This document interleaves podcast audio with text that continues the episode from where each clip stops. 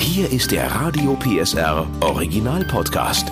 Familienfuchs, der Erziehungspodcast mit Henriette Fee Grützner und Familientherapeut und Erziehungscoach Andi Weinert. Heute Rauchen und Alkohol, wenn Teenager feiern. Es ist ja nicht so, dass wir Eltern es unseren Teenagern nicht gönnen zu feiern, aber muss es bis zum Totalabsturz sein? Tipps von Familiencoach Andi Weinert gibt's jetzt zum Thema, wie sie damit umgehen, wenn Teenager feiern, rauchen, trinken. Hallo Andi. Hallo Henriette. Also generell ist es ja erstmal was total Schönes, wenn unsere Kinder mit ihren Freunden feiern gehen. Da sind mhm. wir uns einig, oder? Ja.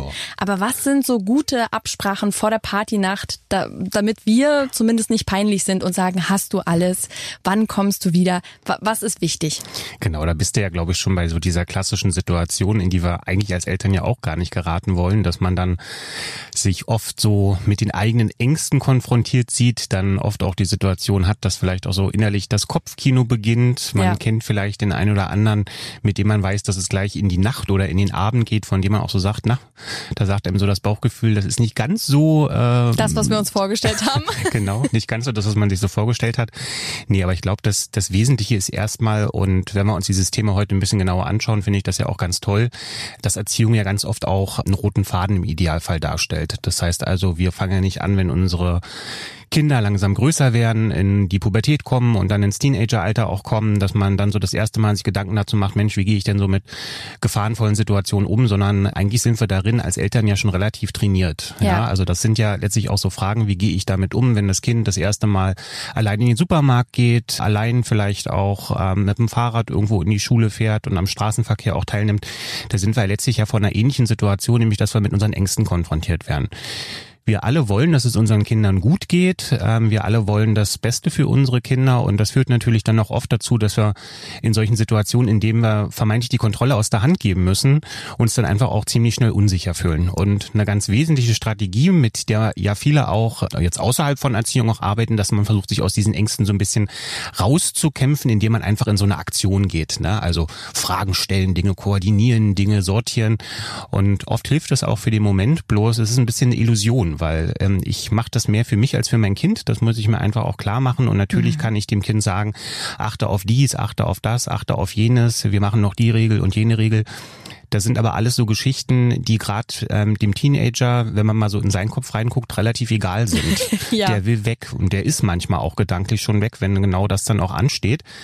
Warum erzähle ich das? Weil wenn ich mich mit diesem Thema als Elternteil ein bisschen früher auseinandersetze, vielleicht auch schon früher in der Erziehung auch mal so bestimmte Ängste, die ich habe, so benenne und einfach auch davon spreche, dass ich sage, äh, was brauche ich denn damit, äh, dass vielleicht für mich ein bisschen weniger wird, dann komme ich auch durch so eine Situation mit meinem Kind in der Regel häufig etwas besser. Ja, trotzdem, wenn der Moment dann da ist, ne, und selbst wenn wir wissen, eigentlich kann gar nicht viel passieren, wir haben eine gute Basis, ne, mhm. wir, wir wissen, dass das Kind vielleicht nicht wirklich total abstürzt und es geht mit Freunden weg und wir freuen uns für das Kind. Trotzdem ist es ja gut, ein paar Absprachen zu treffen. Ohne dass man sagt, also, ne, erstens, lass dein Getränk nicht offen stehen. Du weißt, da kann jemand was reintun. Zweitens, drittens, viertens, fünftens, sechstens. Mhm. Und man hört, ja, Genau, da gibt's dann so eine kleine Angenervtheit, die vielleicht manchmal aus dem Blickwinkel des äh, Teenagers auch erstmal nachvollziehbar ist. Ganz wichtig, glaube ich, aus meiner Sicht ist erstmal sich zu fragen, sind denn die Ängste, die wir so haben, sind die einmal realistisch und dann sind die sinnvoll? Das sind tatsächlich zwei unterschiedliche Dinge. Ne? Also wenn ich natürlich so davon ausgehe, okay, es könnte tatsächlich eben sein, wenn ähm, die irgendwo ähm, unter einer Mannschaft sind, wo nicht alle bekannt sind und wo ich vielleicht auch nicht weiß, welche Motive so der Einzelne so hat, dann ist das erstmal eine realistische Angst. Aber ist das sinnvoll, dass ich die jetzt mit meinem Kind teile? Das ist wahrscheinlich nicht sinnvoll. Also ja. Das ist jetzt sozusagen der blöde Teil der Nachricht, wenn man das mal so sagen ja. soll, dass es natürlich eine realistische Angst ist, mit der ich aber lernen muss, irgendwie ein Stück weit auch umzugehen. Warum ist es nicht sinnvoll? Weil wenn ich dem Teenager sage, pass auf, dass du da dein Getränk irgendwie abdeckst und dass du das immer ein bisschen im Blick hast, dann kann man vermutlich davon ausgehen, wie der Abend so läuft und dann gibt's vielleicht auch das ein oder andere alkoholische Getränk und dann kann man auch sehr schnell mit ähm, solchen Hinweisen dann in so einer Peer-Dynamik, wie wir das oft nennen, auch dazu beitragen, dass dann der Teenager erst recht sagt, so, jetzt lasse ich das Glas irgendwo stehen und Wir sind im Endeffekt, wenn wir uns mit dem Thema beschäftigen, in einer, in einer Lernform, wenn wir das Ganze jetzt mal psychologisch betrachten wollen würden, wo es um Lernen durch Erfahrung geht. Mhm. Ja, also wir Eltern wünschen uns immer, dass Lernen durch Einsicht funktioniert. funktioniert Die funktioniert aber, aber mhm. eben an vielen Punkten dann auch nicht. Und der ein oder andere kennt es ja dann vielleicht auch schon aus äh, seiner eigenen Erziehungssituation. Das, was äh, Teenager in dem Moment denn nicht gebrauchen können, ist, dass wir als Eltern dann sagen, siehste, ich hab's dir doch gesagt. Ja, ja. Weil das in der Regel die Beziehung eher noch ein bisschen stört. Deswegen so hart wie das jetzt erstmal klingt, aus meinem Munde als Empfehlung, wir müssen tatsächlich ein bisschen lernen, mit unseren Ängsten, es sind ja unsere Ängste, sind ja nicht die Ängste unserer Kinder, so umzugehen, dass wir sagen, okay, wir müssen fair bleiben. Und wir alle sind ja auch durch diese Zeit gegangen und die Mehrzahl hat Erfahrungen gemacht, die sehr, sehr positiv waren. Ja. Es gab vielleicht auch die ein oder andere sehr negative, aber wir sind ja dadurch auch erwachsen geworden und wir haben ja auch äh, gelernt, unser Wertesystem genau durch diese eigenen Erfahrungen auch nochmal realistisch anzupassen. Und so ein Jugendlicher hat auch natürlich dann ein Recht auf Privatsphäre und mhm. muss nicht alle fünf Minuten anrufen und sagen, wir sind jetzt da und wir machen das.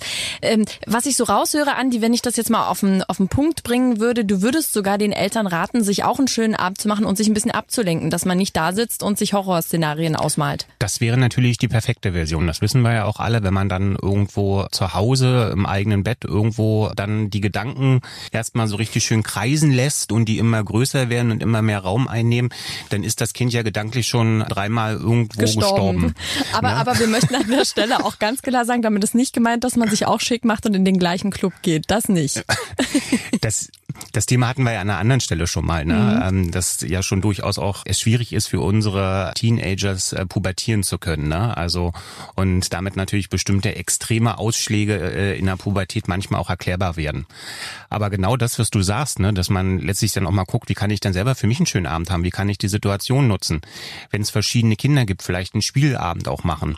Ne? Und damit sozusagen auch die Möglichkeit schaffen, dass man sich selber nicht in so eine Gedankenspirale bringt, weil so wie du sagst, ich kann zwar versuchen, versuchen, das Kind alle fünf Minuten anzurufen. Ist ja eigentlich gar kein Kind mehr, ist ja mittlerweile ein heranwachsender ja. oder vielleicht fast erwachsener Mensch. Der geht auch irgendwann nicht mehr ans Telefon ran. Und da muss ich mich eigentlich davor schon fragen, wenn ich da jetzt anrufe, habe ich ja verschiedene Optionen. Mein Kind kann nüchtern rangehen, ganz klar und sachlich mir erzählen, ja, hier ist alles gut. Ja gibt ganz viele andere Outcomes, die vielleicht nicht unbedingt dazu beitragen, dass meine Sorge geringer wird. Ne? Wenn ich merke, mein Kind ist alkoholisiert, mein Kind geht nicht ran, da gibt es irgendwie die ganze Zeit. Gröle im Hintergrund, ne? da hört man vielleicht noch irgendwie so das Geräusch, was an eine Zigarette erinnert. Das sind ja alles so Geschichten, die muss man sich dann ehrlich fragen, will ich die wissen? Und wenn ich sie wissen will, wie will ich dann damit umgehen? Also wir rufen nicht an. Wir, es sei denn, wenn irgendwas ist, wird das Kind sich schon melden. Wir lassen das Telefon an, das ist klar. Wir machen uns einen schönen Abend. Trotzdem Absprachen. Ich finde sowas wie eine Uhrzeit, wann das Kind zu Hause ist, ist doch eine gute Absprache, oder? Das ist eine gute Absprache und die implizite Unterstellung, die wir als Eltern manchmal zu unseren Kindern haben, dass wir denen viel zu wenig zutrauen, das ist tatsächlich auch wissenschaftlich mittlerweile erwiesen, dass gerade Jugendliche, die dann so ein bisschen raus sind aus der Hochpubertät, also Übergang 16. bis 17 Lebensjahr, die können viel, viel besser damit umgehen, wenn man ihnen tatsächlich auch Verantwortung für bestimmte Dinge überträgt, als dass man da immer ganz klare und feste ähm, Regeln gibt. Das gilt wohlgemerkt tatsächlich erst für den Zeitraum 16, 17, also kurz bevor es dann zum 18. Lebensjahr auch geht. Wenn es in die Pubertät hineingeht, 13, 14 sind in der Regel klare Regeln dann nochmal ein ganz Wichtig. wichtiger mhm. Orientierungspunkt mhm. auch. Also Uhrzeit, ne? Es sei denn, jemand ist fast 18, dann wird er wahrscheinlich eh kommen, wann er denkt, dass er kommen möchte. Hm, wenn ich das mit der Uhrzeit vielleicht gleich nochmal ergänzen darf, hier lohnt es sich tatsächlich mit Zeiträumen zu arbeiten. Ne? Also ja. nicht einen Zeitpunkt festlegen, du bist Punkt 22 Uhr zu Hause, kann gar nicht funktionieren, weil kann ja auch tatsächlich mal sein, dass man sich nochmal so irgendwo verquatscht hat, dass es dann eben 22 Uhr 10 oder 15 oder auch 20 wird. Ja, mit Zeiträumen Räumen arbeiten, ähm, um sich selber auch zu entlasten. Jetzt haben wir ja das Thema Feiern, das ist das eine, aber dazu kommen natürlich auch Rauchen und äh, Trinken, äh, Alkohol. Mhm. Ja, was mache ich denn? Wie reagiere ich, wenn am nächsten Morgen da so eine kleine Schnapsleiche liegt, völlig äh, fertig mit der Welt? Sage ich dann, tja, die Erfahrung hast du jetzt gemacht? Oder äh, komme ich dann wirklich mit Rollmops und Tee und was man da alles bringt? Wie siehst du das?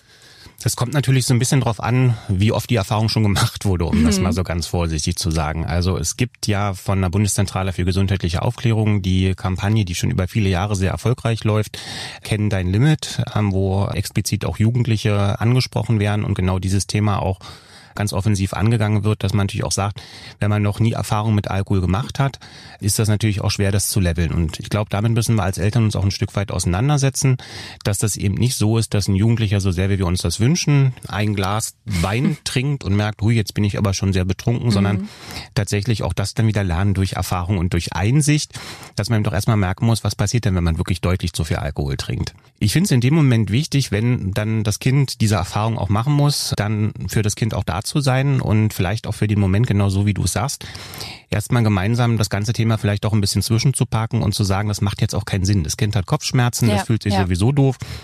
Viele Jugendliche reagieren dann auch mit der mit dem Vorsatz zu sagen, ich trinke nie wieder Alkohol. Mm. Das wäre schön, wenn das so bleiben würde, aber das bleibt's ja dann meistens nicht. Nee.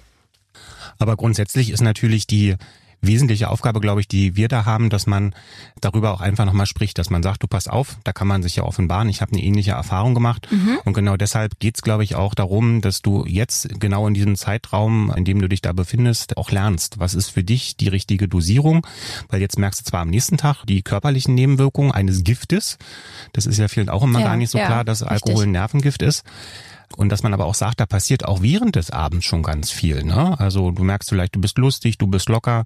Das ist auch ein zentrales Motiv, warum viele Jugendliche eben auch sagen, Mensch, ich kann dem Alkohol durchaus was abgewinnen, weil man ist noch nicht so mutig, dass man mhm. sagt, man spricht seinen Schwarm an oder mhm. man hat mhm. vielleicht schon seinen Schwarm und es geht um den ersten Kuss und so weiter. Ähm, und da hilft natürlich durchaus ein Effekt des Alkohols auch den Jugendlichen. Das kann man ungefragt, glaube ich, auch so feststellen, nämlich, ja. dass es einfach enthemmt. Ja. So, aber ab einer bestimmten Dosierung fängt es eben an, auch den Schlaf zu fördern und fängt auch an, dass man unkontrolliert wird und genau da fangen dann die Gefahrensituationen an.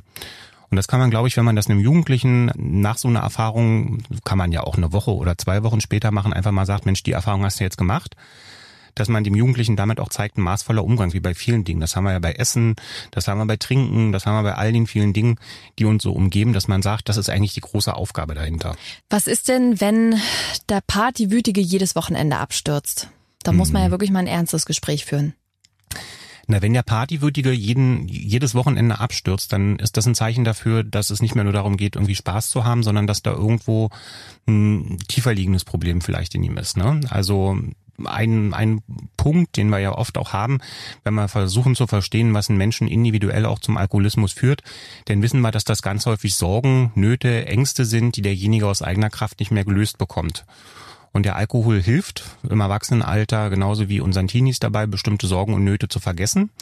Und das kann natürlich irgendwann dann auch zu einem Motiv werden, wo ich sage, also wenn ich irgendwo Probleme habe, ich bin unglücklich verliebt, das kann jetzt mal noch was ganz Einfaches sein, aber ich habe vielleicht auch die Situation, ähm, ich merke irgendwie, ich bin im falschen Körper, kann das aber mit niemandem besprechen. Ich habe vielleicht ähm, eine blöde Erfahrung irgendwie im familiären Umkreis gemacht, habe vielleicht auch nicht die Zuwendung. Ne? Also wir haben ja auch oft die Situation, dass die Jugendlichen zum Teil gar nicht genauso benennen können, was das eigentlich ist, was sie da unglücklich macht.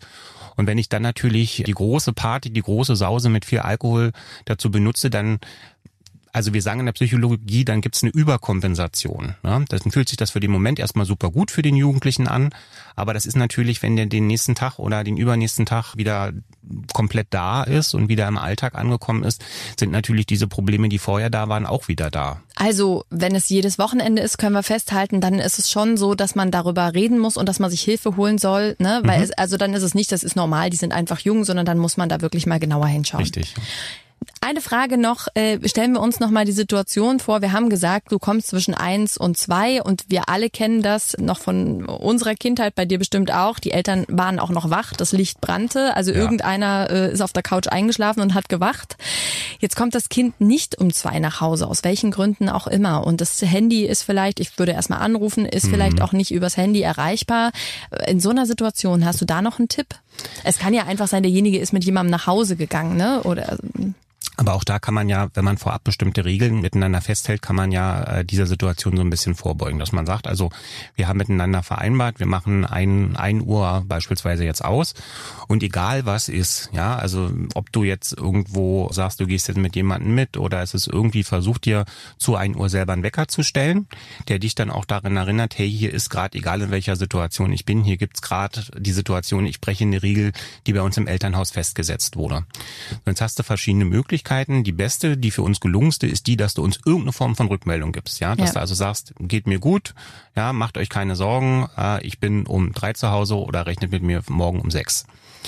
Wenn das so gar nicht klappt, dann muss man tatsächlich eben auch gucken, dass man sagt, es gibt bestimmte Regeln des Miteinanders, die sind für dich ja auch nicht schön. Also da versuche ich ja immer dann, das kann man ja in dem Alter dann auch tatsächlich schon erwarten, kann man ja auch umgekehrt drehen, dass man sagt, du, was würdest du tun, wenn wir sagen, wir sind einfach mal einen Abend weg und dann kommen wir erst um nächsten Tag um fünf oder sechs Ja, oder sieben ähm, am Nachmittag nach Hause. Ja. Da würdest du dir auch Sorgen machen, ähm, dann wäre auch erstmal für dich so drei Fragezeichen und das ist für niemanden für uns schön. Und wir haben auch einfach die Situation, dass solange wie du noch nicht volljährig bist, wir eben die tr- trotzdem die Erziehung auch noch in der Hand haben müssen, aber dass man eben dem Jugendlichen auch erklären muss, dass das auch mit bestimmten Schwierigkeiten verbunden sein kann, dass unter Umständen und auch da gibt's ja besorgte Eltern, die dann sagen, oh Gott, oh Gott, äh, jetzt ist ja schon zwei Stunden über und jetzt muss ich mal die Polizei rufen und da muss man einfach auch klar machen, dass bei allem Freiheitswillen, der so da ist, der auch da sein darf, es wichtig ist, dass man bestimmte Absprachen des Miteinanders hat und das kann man ja auch vormachen. Ähm, ich sage da immer, nehmt das Beispiel äh, Taschengeld. Ne? Also ein Jugendlicher reagiert in dem Zeitfenster in der Regel nicht besonders amused, wenn man sagt, wir vereinbaren 25 Euro pro Woche oder 20 Euro pro Woche, was auch immer. Und man sagt einfach, nö, macht man jetzt nicht mehr. Genau, also klare Absprachen und äh, eben auch, dass man sich mal in die andere Situation hineinversetzt. Meine Oma hat mir immer noch den Tipp gegeben, ein bisschen Geld mitnehmen, dass es fürs Taxi reicht und genug Wasser zwischendurch trinken. Das war irgendwie auch ein ganz guter Tipp. Ja, Ja, also ich habe immer diese Geschichte mit dem Weißbrot gehört, dass man zwischendurch Weißbrot essen soll, aber ah, das ist schlecht im Club, da gibt's nicht so viel Weißbrot. Naja, jetzt mit meiner Erfahrung als Erwachsener habe ich auch noch die Theorie, dass Öl trinken hilft vorher. Okay, vielen Dank für deine Tipps, Andi. Können wir alle beruhigt unsere Kinder zur Party schicken. Gerne. Der Podcast rund um Familie, Eltern, Kinder und Erziehung mit Familientherapeut und Erziehungscoach Andi Weinert. Alle Folgen hören Sie in der Mehr PSR App und überall, wo es Podcasts gibt. Familienfuchs, ein Radio PSR Original Podcast. Moderation Henriette Fee Grützner. Eine Produktion von Regiocast, deutsches Radiounternehmen.